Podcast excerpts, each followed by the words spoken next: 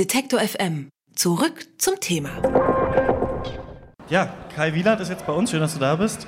Dankeschön. Selbst, genau, hast du gerade schon gesagt, Schwabe. Und vielleicht ähm, hat er deshalb auch ein kleines Dorf im Schwäbischen Wald als Kulisse seines ersten Romans gewählt in diesem Dorf in Rillingsbach.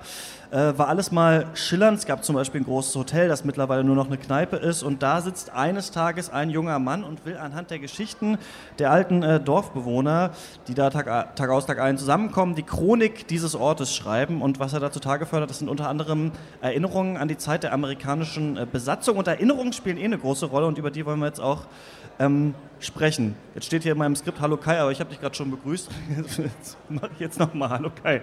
Du hast dieses Dorf ja erfunden, ähm, aber ich tippe mal, dass dich Orte, die so ähnlich sind wie dieses Dorf, irgendwie schon in deiner Jugend oder in deinem Aufwachsen irgendwie begleitet haben, oder?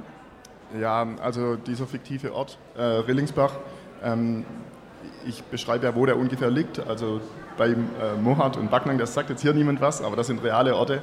Äh, in einem bist du geboren auch, ne? In Backnang bin ich geboren, ja, das ist äh, in der Nähe von Stuttgart. Und insofern spielt das Buch schon in der Region, die ich kenne und in der ich aufgewachsen bin.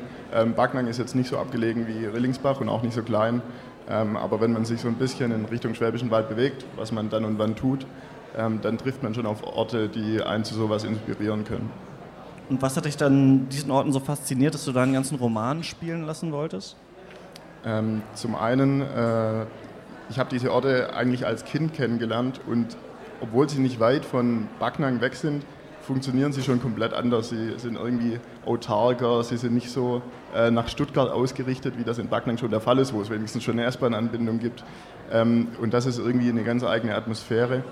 Und zum anderen gefällt mir das, ähm, ich nenne es jetzt mal Genre des Provinzromans und Dorffilms äh, persönlich einfach sehr gut und ich wollte mal was Vergleichbares in meinem schwäbischen Raum probieren. Und das ist ja auch ganz so illustre Charaktere, also zum Beispiel die Wirtin Martha oder eben diesen Chronisten. Wie bist du so auf diese Figurenkonstellation gekommen? Ähm, die fingen im Grunde, also es hat szenisch angefangen. Ich hatte hier eine Idee für eine kleine Szene, da eine kleine Szene und ähm, die Figuren haben im Grunde grob als Schablonen angefangen und dann zeichnet man sie eben irgendwie immer schärfer und fügt da eine Eigenheit dazu und da eine Schrolle. Ähm, und das ist eben sehr stark inspiriert von dem, was man im echten Leben auch beobachtet, was man vielleicht mal bei einem S-Bahn-Gespräch mithört, solche Sachen. Ja, das finde ich dann stark ein.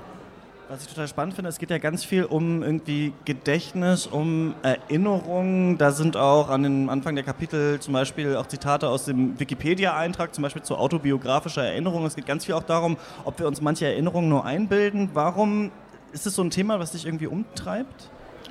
Ähm, ich finde es einfach ungemein spannend, ähm, weil Erinnerungen uns sehr stark ausmachen. Also wir gründen ja unheimlich viel von unserer äh, Weltanschauung eigentlich auf dem, was wir erlebt haben oder was wir glauben erlebt zu haben. Und wenn man sich eben damit auseinandersetzt oder nicht mal aktiv damit auseinandersetzt, man kann auch so einfach drüber stolpern, dass Erinnerungen unzuverlässig sein können, dass sie manchmal ähm, dem Abgleich mit einem äh, nachprüfbaren Dokument überhaupt nicht standhalten.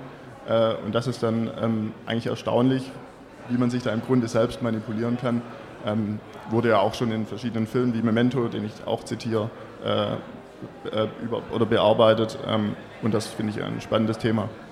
Ja, es geht auch um so viel, ähm, ja auch um so Verdrängtes. Ne? Also ich habe zum Beispiel, weiß ich nicht, zum Beispiel bei dieser aktuellen, wir haben ja viel auf der Buchmesse schon über MeToo oder beide MeToo-Debatten und so gesprochen und ich habe dann selber mal so überlegt, wie es glaube ich auch gut ist mal zu machen, wenn man so überlegt, okay, war ich selber schon mal habe ich mich sexistisch verhalten, habe ich irgendwelche Rassismen verinnerlicht und manchmal frage ich mich so, ob wir nicht vieles auch, was wir mal gemacht haben oder so irgendwie verdrängen. Also ich glaube, oder einfacher gesagt, nicht so politisch. Es gibt ja Leute, die wurden mh, hm, zum Beispiel in der Schule gemobbt und leben mit diesem, dieser Erfahrung des Mobbings und kommen 20 Jahre später auf ein Klassentreffen und stellen irgendwie die Person und sagen, ey, du hast mich früher immer gemobbt und die Person hat es schon wieder vergessen. So, die Person weiß gar nicht mehr, dass es überhaupt passiert ist. Ist das auch was, so, was du interessant findest, dieses so Verdrängte, das für den einen vielleicht wichtig ist und der andere weiß schon gar nicht mehr, dass es irgendwie überhaupt mal so war? Ja, absolut. Ähm, also eben, äh, wie sich die Bewertung von so einer Situation ähm, im, im Laufe der Zeit verändern kann. Ähm, und das passiert halt unbewusst. Und wenn man dann vielleicht 20 Jahre später damit konfrontiert wird, wie anders eine Situation von jemandem bewertet wurde, äh, das ist, schon erstaunlich, wo diese Kluft herkommt und wo vielleicht die Ursachen für so eine Kluft liegen. Ähm, also ich zum Beispiel ähm, habe vor kurzem in einem Online-Forum festgestellt, äh, dass ich, obwohl ich der Meinung war, dass wir, also ich bin der Meinung, dass ich 2014 sehr, sehr optimistisch war, dass wir Weltmeister werden. Ich bin aber über einen Forumbeitrag von mir selbst gestolpert, wo ich extrem pessimistisch war davor. So, also nachdem ich den Ausgang von, diese, von dem Ereignis kannte, habe ich mich plötzlich an meine Vorhersage anders erinnert und das ist ähm, erstaunlich. Total interessant. Und dann, was ja auch noch eine Rolle spielt, ist diese Zeit der amerikanischen Besatzung, die dann wieder so aufkommt, was jetzt so ein Thema ist, von dem man jetzt heute nicht so viel in so viel irgendwie Romanen liest. Warum war dir das wichtig, da noch drüber zu sprechen? Ähm, es hat sich bei mir ein Stück weit angeboten. Also ich wollte eben über, vielleicht war ich ein bisschen faul, ja, ich wollte keinen großen Rechercheaufwand vielleicht betreiben und ähm, ich wusste ohnehin relativ viel über die Besatzungszeit und insbesondere auch über die ähm, Information Control Division, also diese amerikanische Behörde, die den Buchmarkt während der Besatzungszeit ähm, kontrolliert hat oder beaufsichtigt hat, je nachdem, wie man das sagen möchte, ähm, weil ich meine Bachelorarbeit darüber geschrieben hatte. Und insofern war es für mich irgendwie naheliegend, wenn ich schon ähm, ein Buch über diese Geschichte schreibe, äh, dass ich das in irgendeiner Form verarbeite. Ähm, und so ist das eigentlich in erster Linie reingerutscht. Ich spitze mal ein bisschen zu. Ähm, jetzt ist dein Buch ja, sehr, sehr positiv aufgenommen worden. Ich habe hier Dennis Scheck vorgelesen, ich meine, schwäbischer William Faulkner. Hättest du gedacht, auf die Bachelorarbeit dich zu stützen, ein Buch zu schreiben, dass da sowas bei rauskommt? Ja, nein, natürlich nicht. Ähm, also dieser, dieser Vergleich, das ist natürlich ähm, sehr, sehr, also es war für mich im ersten Moment sowieso schon erstaunlich oder unerwartet, weil ich zum Zeitpunkt, als ich das Buch geschrieben habe und selbst noch zum, zum Zeitpunkt, als, es eigentlich, als ich das Manuskript eingereicht habe, hatte ich noch nichts von Faulkner gelesen. Also ich habe mich nie bewusst an Faulkner orientiert beim Schreiben. Ähm, mittlerweile habe ich das natürlich nachgeholt und das ist ein sehr schmeichelhafter Vergleich. Äh, wobei ich ihn eben so verstehe, dass äh, er sich auf die Herangehensweise auf das, an das Thema bezieht. Also Faulkner hatte sein fiktives County in, in den Südstaaten, ähm, dass er, mit dem er sich eben angenähert hat. Ich habe jetzt eben mein Rillingsbach. So, und äh, ich denke, das ist so ein bisschen die Parallele. Also ich habe das jetzt nie als qualitativen Vergleich äh, verstanden. Aber natürlich, also es ist unglaublich, wenn man sowas hört, vor allem als Debütant, wenn man im Grunde aus dem Nichts kommt.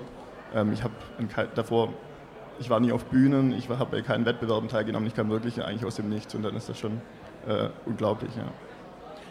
Was uns natürlich noch interessiert ist, warum sieht das Cover des Buchs so gut aus? Wer hat das gemacht? Ist es ein Foto von dir? Es ist kein Foto von mir. Ähm, es äh, ist letztendlich einfach äh, gute Arbeit vom Verlag, von Glad Cotta, die die Idee verstanden haben. Ich versuche es mal zu beschreiben. Es ist äh, eine neblige Straße in einem schwäbischen Provinzkaff. Ganz genau so ist ja. es, ja. Aber sehr schöne, tatsächlich sehr schöne Perspektive.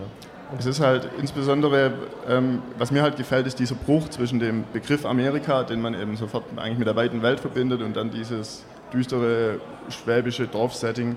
Und ähm, das ist, war für mich insbesondere wichtig, dass dieser Bruch äh, irgendwie Eingang findet in dieses Cover, äh, weil der Titel eben abgeändert wurde. Ähm, also der ursprüngliche Titel lautete zwar auch Amerika, aber mit einer angedeuteten schwäbischen Schreibweise, die außerhalb vom schwäbischen Raum natürlich niemand kapiert hat.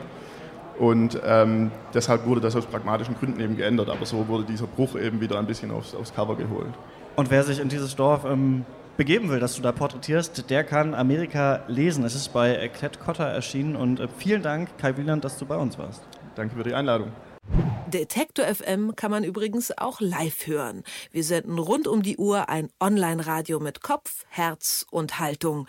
Im Wortstream mischen wir wissenswerte Themen mit moderner Popmusik und der Musikstream ist der perfekte Tagesbegleiter mit frischer Musik.